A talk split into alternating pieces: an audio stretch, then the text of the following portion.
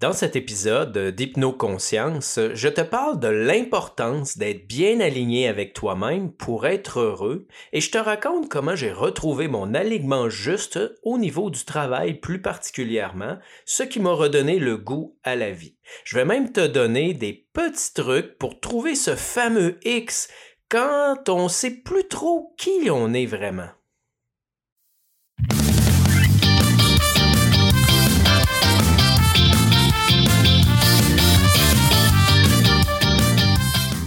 Bienvenue à toi, ici Pascal Brousseau et merci de te joindre à moi pour cet épisode de Hypnoconscience, le podcast destiné aux gens qui prennent la responsabilité de leur épanouissement physique, émotionnel et relationnel. Aujourd'hui, je te raconte comment j'ai retrouvé mon alignement tête, cœur et corps et comment ça m'a littéralement sauvé la vie. L'alignement juste, en fait, c'est un facteur, euh, une famille de causes. Hein. Dans, le, dans le, dernier épisode, je vous ai expliqué que j'ai identifié 6 à 7, euh, je pourrais dire, causes ou familles de causes derrière les douleurs chroniques et derrière les souffrances euh, émotionnelles. Euh, si tu veux en savoir plus sur toutes ces familles-là, ben, tu peux t'abonner. Je vais en parler euh, éventuellement dans les prochains épisodes. Tu peux aussi aller sur Facebook, sur ma page euh, Pascal Brousseau Hypnoconscience, où j'en ai parlé à plusieurs reprises. Et si tu en veux encore plus, ben, j'ai un groupe qui s'appelle La toile de l'inconscient. tu as juste à faire une demande et puis dans ça, il y a de nombreuses vidéos qui parlent de ces 6 à 7 cause-là. J'ai aussi une formation en construction en cette date. Euh, présentement, on est en février 2022. Je ne sais pas, toi, t'écoutes, euh, il est quelle date euh, quand tu écoutes, mais tu peux vérifier sur mon site internet pascalbrousseau.com et si la formation est prête, tu devrais pouvoir la visualiser. Donc, qu'est-ce que c'est exactement cet alignement juste-là? Ben, c'est quand, comme je l'ai dit, la tête le cœur et le corps euh, vont dans la même direction, sont du même accord. Je vous donne un exemple. Les deux situations habituellement où on voit beaucoup de désalignement qui rend malade, c'est d'abord le travail. Des gens qui font un travail qu'ils n'aiment pas euh, simplement par peur de manquer d'argent. Ils le font simplement pour l'argent, mais ça ne cadre pas avec leurs valeurs, avec leurs désirs, avec leurs besoins. Donc, ça, on n'est pas aligné. Euh, l'autre situation, je le vois souvent, c'est le couple. Des gens restent en couple par habitude, par attachement, par culpabilité, par peur de perdre quelque chose, mais finalement euh, sont pas bien dans cette relation-là. C'est limitant, c'est oppressant et souvent il y a même plus d'amour. Donc c'est ce que j'appelle être désaligné. Donc, revenons à mon histoire euh, personnelle, cet alignement juste-là que j'ai perdu et que j'ai fini par retrouver, non pas sans peine, mais qui littéralement m'a sauvé la vie. Quand j'étais ado, euh, je m'étais promis de ne jamais vivre pour mes fins de semaine de ne jamais vivre pour mes vacances, pour mes soirs. Moi, je voyais mes parents aller, euh, puis je me disais non, c'est pas vrai que ma vie va ressembler à ça. Moi, je vais vraiment choisir quelque chose que j'aime, je vais m'épanouir et je vais aimer chaque minute de ma vie. Mais finalement, euh, tranquillement, je suis tombé dans le panneau. Premièrement, étant jeune, je ne savais tout simplement pas ce que j'aimais, ce que j'avais envie de faire. Mais tout de suite, au sortir du secondaire et du cégep, ben, on nous pousse à faire un travail, à trouver quelque chose. Il y a une espèce de pression euh, sociale. Et j'avais aussi, ben, comme tout le monde, le désir d'avoir de l'argent, puis d'avoir une voiture, puis d'avoir une maison, puis on se met à faire des compromis à ce moment-là. Et là, tout doucement, progressivement, je suis devenu prisonnier d'une situation que j'ai créée moi-même et duquel je n'arrivais plus à sortir. J'ai essayé de faire des changements, comme par exemple changer d'emploi. Mais au bout de la ligne, le problème, c'est que mon critère numéro un était encore et toujours l'argent. Et c'est normal, j'étais endetté. Je voulais avoir une voiture, donc j'étais endetté. Après ça, je voulais avoir une maison, donc j'étais endetté. À chaque fois que je m'endettais, je perdais de la liberté et une possibilité de flexibilité de manœuvre pour sortir de cette situation-là où j'étais pas bien. Mais en même temps, il y avait aussi plusieurs peurs derrière ça, plusieurs croyances, plusieurs conditionnements qui faisaient que dès qu'il y avait un obstacle, dès que ça paraissait un peu difficile d'aller vers ce que j'aimais, ben je le faisais pas. J'abandonnais, je fuyais. Ça, c'était un pattern inconscient qui était là, que j'ai fini par régler, heureusement, mais qui aussi était un facteur qui m'empêchait de bouger, m'empêchait de faire exactement ce que j'avais envie de faire. Et puis progressivement, ben, je suis devenu de plus en plus stressé, anxieux, même insomniaque, euh, malheureux à travers tout ça, et puis complètement éteint. Comme si je n'avais plus de vie à l'intérieur de moi, comme si plus rien vraiment m'intéressait. C'est sûr que tout ça m'a emmené finalement en dépression, même dépression majeure, avec des idées noires. Pourtant, de l'extérieur, j'avais une vie enviable. J'avais une vie exemplaire. Quand j'en parlais à certains amis, ils me disaient, mais voyons Pascal, t'as la vie de mes rêves. Mais c'est sûr que vu de l'extérieur, c'était beau. J'avais la vie que j'espérais quand j'étais dans la vingtaine. J'avais une femme, deux beaux enfants en santé, un travail payant avec euh, fonds de pension, sécurité d'emploi, assurance. Euh, j'avais même un chien, j'avais ma maison en campagne. Donc, vu de l'extérieur, j'avais tout ce qu'il fallait. Et j'avais atteint tout ce que je voulais depuis la vingtaine. J'étais convaincu que d'avoir tout ça me rendrait heureux. Eh bien, finalement, pas du tout. Ma vie n'avait plus aucun sens. Et c'est le sens et les valeurs sont extrêmement euh, importantes lorsqu'on fait des choix dans la vie pour être aligné. Et finalement, après plusieurs, plusieurs années comme ça, à être malheureux, éteint, à, persévérer, à être en dépression, euh, j'ai fini par même plus savoir qui j'étais. J'arrivais même plus à savoir ce que j'aimais, euh, quelles étaient mes passions. Puis je me demandais, mais comment ça se fait qu'à 20 ans, j'avais absolument rien, mais j'étais totalement heureux, et que là, dans les alentours de 35 ans, j'avais tout, mais j'étais malheureux. J'avais même la Harley que je voulais avoir, un police pack, un Road King de police blanche, euh, j'avais même une roulotte et tout ça, mais non, au bout de la ligne, j'étais pas du tout heureux. Et c'est là que j'ai décidé d'aller voir un psychologue. Et euh, le psy m'a écouté, puis je disais, écoute, j'ai tout là. Une maison, une femme, deux enfants, un chien, un bon travail. Mais au final, j'ai une job que j'aime pas. J'ai une femme que je vois jamais à cause de la, job que j'aime pas. J'ai des enfants que je vois jamais à cause de la job que j'aime pas. Euh, j'ai une maison que je fais juste payer puis rénover, mais je suis jamais là parce qu'il faut que je travaille trop pour payer tout ça. Bref, euh, j'avais littéralement envie de mourir et je me disais si c'est ça la vie, ben j'aime mieux pas la vivre. Le problème, c'est que j'arrivais pas à sortir de ça. Et quand j'en parlais autour de moi, les gens me disaient Ouais, mais Pascal, calme-toi, c'est la crise de la quarantaine, c'est juste que tu l'as un peu plus de bonheur.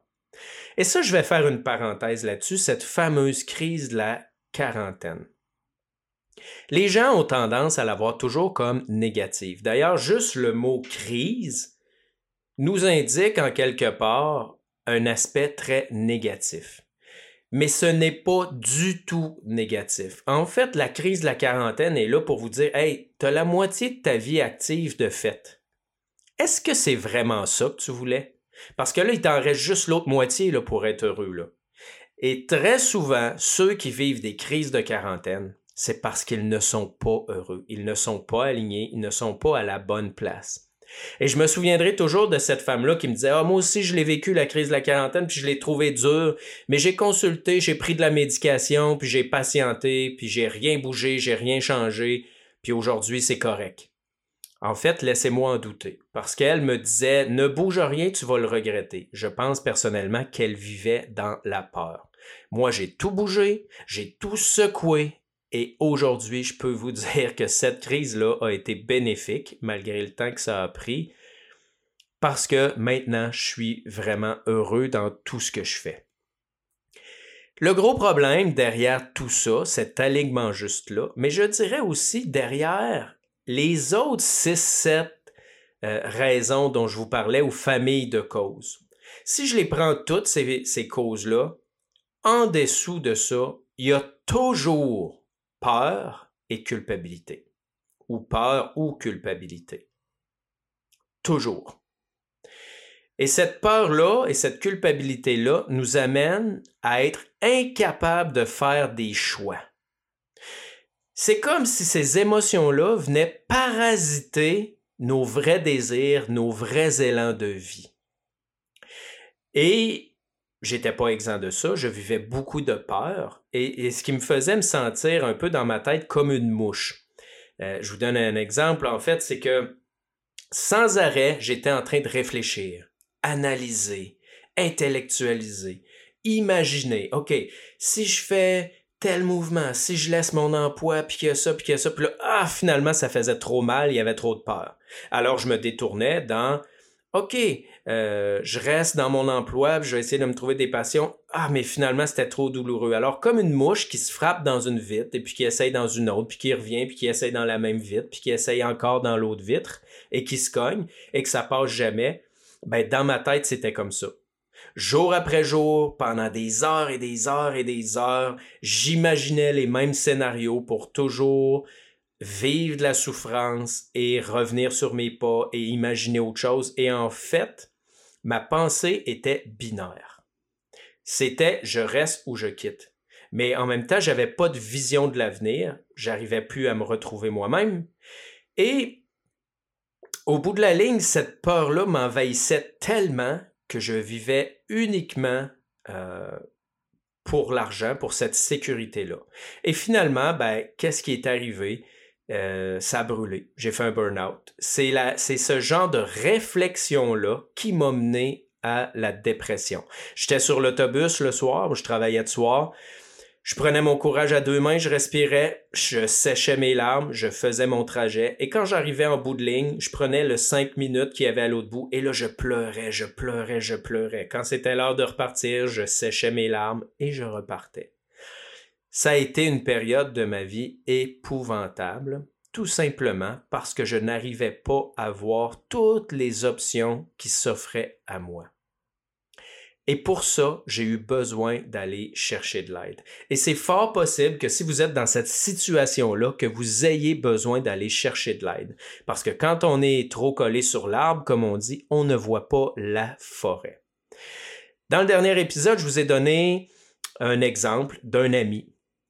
Un ami qui, quand moi j'ai quitté, a dit Ah, t'es tellement chanceux, t'es tellement courageux, moi j'aimerais ça quitter aussi. Mais je disais Quitte. Il m'a dit Non, je peux pas, euh, j'ai des dettes. Ben oui, mais moi aussi j'ai des dettes. Et finalement, comme ça, il m'a écrit régulièrement pendant plusieurs mois pour avoir des conseils. Et cet ami-là avait un problème majeur de santé, il avait du sang euh, dans ses selles. Et il était aussi en dépression, il était euh, sur médication pour pouvoir continuer à travailler. Et finalement, à force de l'aider comme ça, il a pris la décision de quitter son emploi pour retourner à un ancien emploi où il était heureux à l'époque, mais où il allait gagner 5 dollars de moins de l'heure. Et ça le faisait littéralement paniquer. Finalement, à peine trois semaines plus tard, il m'a recontacté pour me dire Je n'ai plus de sang dans mes selles, je me sens bien, je vais aller voir mon médecin pour diminuer et arrêter la médication. Finalement, niveau financier, j'avais pas calculé que j'allais pas avoir à payer de stationnement, de club social, euh, de fonds de pension, de, euh, de syndicat, et au bout de la ligne, son salaire net était plus élevé qu'avant. Et quelques mois plus tard, il m'a recontacté pour me dire J'ai perdu, je crois que c'est 20 ou 30 livres. Il dit Ça va tellement mieux avec ma femme. Il dit Je te l'avais pas dit, mais on était sur le bord du divorce. Donc, par peur de manquer 60 à 100 dollars par semaine, il était en train de perdre sa santé physique, sa santé mentale, sa femme et sa vie de famille. Euh, je ne sais pas pour vous, là, Mais dans la balance de l'argent, là, euh, une fois qu'on voit clair, je veux dire, il n'y a pas de mesure à faire par rapport à ça. Là. Donc, voyez-vous comment cette peur-là nous guide, cette peur-là nous mène littéralement par euh, le bout du nez. Et souvent, le problème, c'est que les gens prennent des décisions de survie. Et c'est pour ça que je vous dis, allez chercher de l'aide. Le nombre de fois où j'ai entendu Ah, j'aurais besoin d'aide, Pascal, mais tu sais, c'est difficile financièrement de ce temps-ci, j'ai pas les moyens de ça. Ben, ça, c'est un choix de survie. Je fais un choix en fonction des finances et non pas en fonction de ma santé, de ma vie, de m'en sortir. Et même les gens vont l'utiliser, ce mot-là. Ils me disent, Pascal, j'ai l'impression d'être juste en survie. J'ai l'impression que je vis pas vraiment, que je fais que survivre. Ben oui, mais arrête de faire des choix de survie. Ouais, mais tu sais, c'est cher, j'ai pas tant les moyens. Non, moi, ce que je te dis, là, présentement, et si tu es dans cette situation-là, là, et que tu m'écoutes, tu n'as pas les moyens de rester dans cette situation-là. C'est ça la vraie réalité. Parce que de dépenser quelques centaines de dollars, ça va se rembourser éventuellement. Mais si tu restes dans cet état-là, tu vas continuer à être malheureux et tu vas produire moins. Alors que si tu vas chercher de l'aide, tu vas avoir tous les outils en ta possession pour devenir plus équilibré, plus heureux. Et dans ce bonheur-là, dans cette vibration-là, tu vas produire plus. En plus d'être plus heureux. Donc, je vous exhorte vraiment à faire attention au choix de survie. C'est la pire des choses que vous pouvez faire. Donc, bref, je me suis demandé un jour comment ça se fait qu'à 20 ans j'étais heureux et que maintenant je ne l'étais plus à 35 ans. Ce que j'ai fait, ben, pour me retrouver, j'ai consulté. Et les gens m'ont dit, écoute Pascal, si tu veux savoir vraiment ce qui te fait vibrer, quelles sont tes passions, écoute ton corps. Ton corps va te le dire. Ton corps ne mentira pas. Tu vas vibrer. Quand tu vas faire quelque chose que tu aimes, là, ça va vibrer en dedans. Alors, ce que j'ai fait, euh, j'ai ouvert euh, une de mes armoires avec des livres, tous les livres que j'avais dans la vingtaine, à l'époque où j'étais heureux. Et je me suis mis à regarder dans quoi j'étais, moi, quand j'étais heureux. Et ce que j'ai remarqué, c'était plein de choses inachevées. J'ai pris un livre sur le Twina, le massage Twina, qui est un massage chinois qui m'intéressait beaucoup.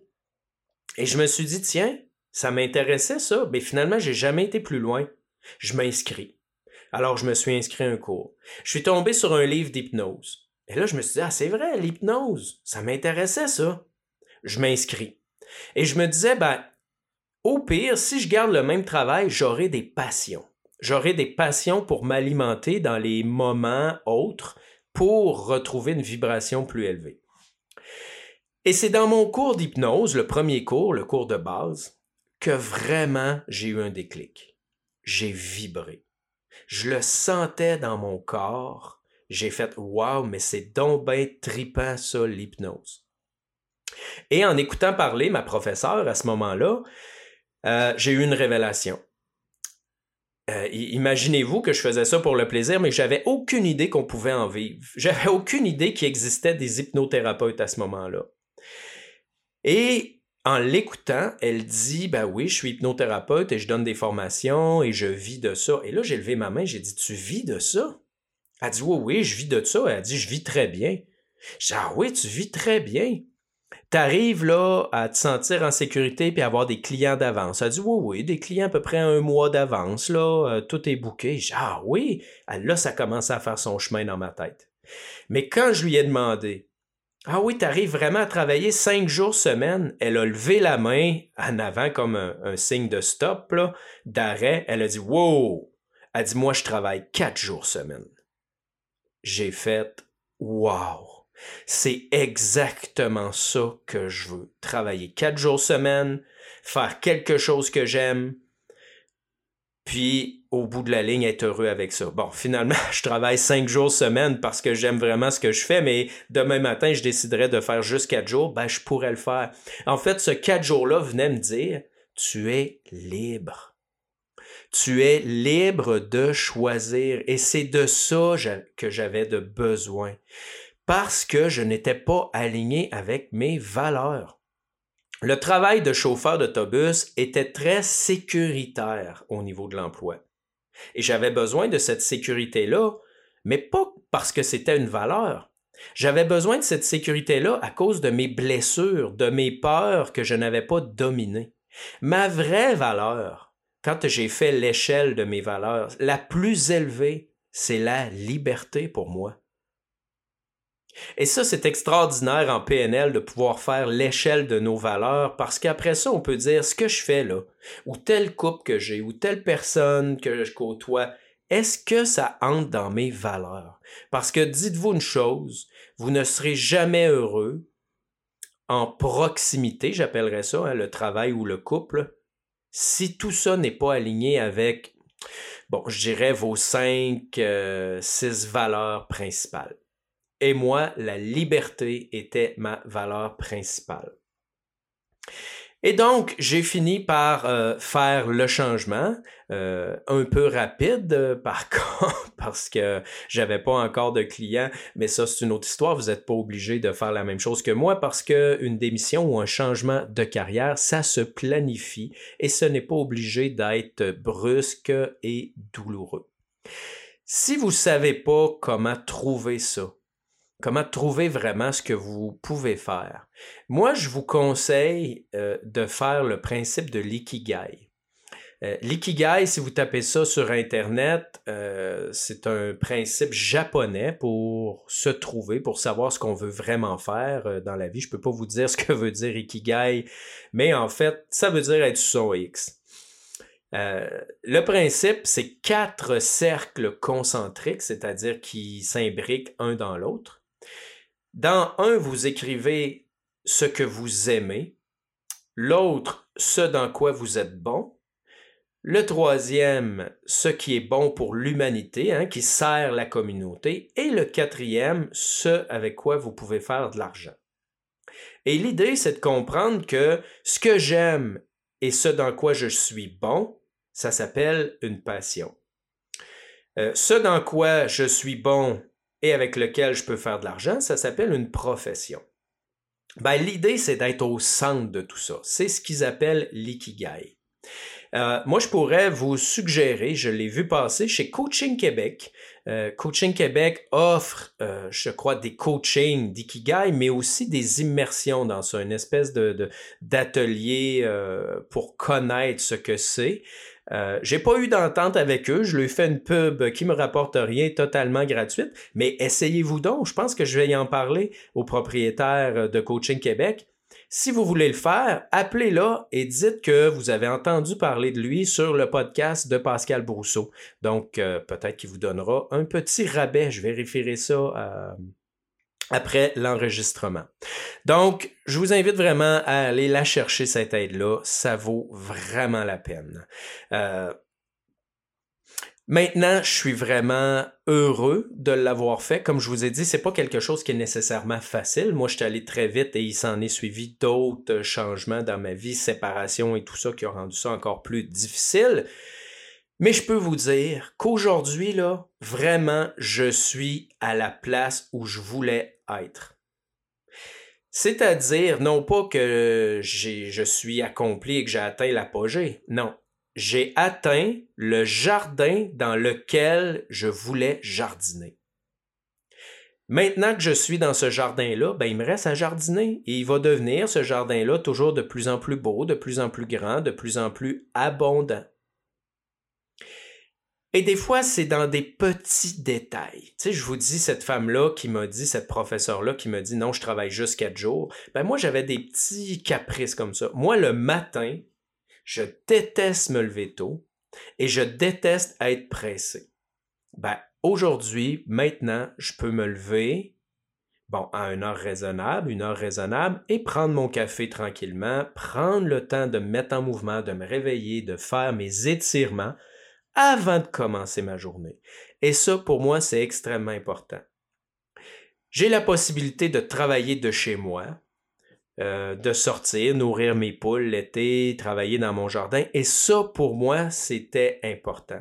Ça ne veut pas dire que ce l'est pour vous.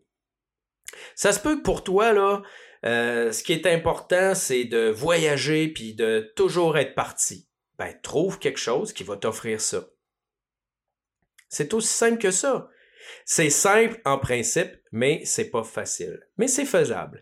Et vaut mieux euh, avoir de la difficulté pendant 3, 4, 5 ans, parce que si je regarde, moi, ça m'a pris un bon 2-3 ans de préparation avant ma démission, pour ensuite partir mon entreprise et réussir à en vivre, ça m'a pris un autre bon 3 ans.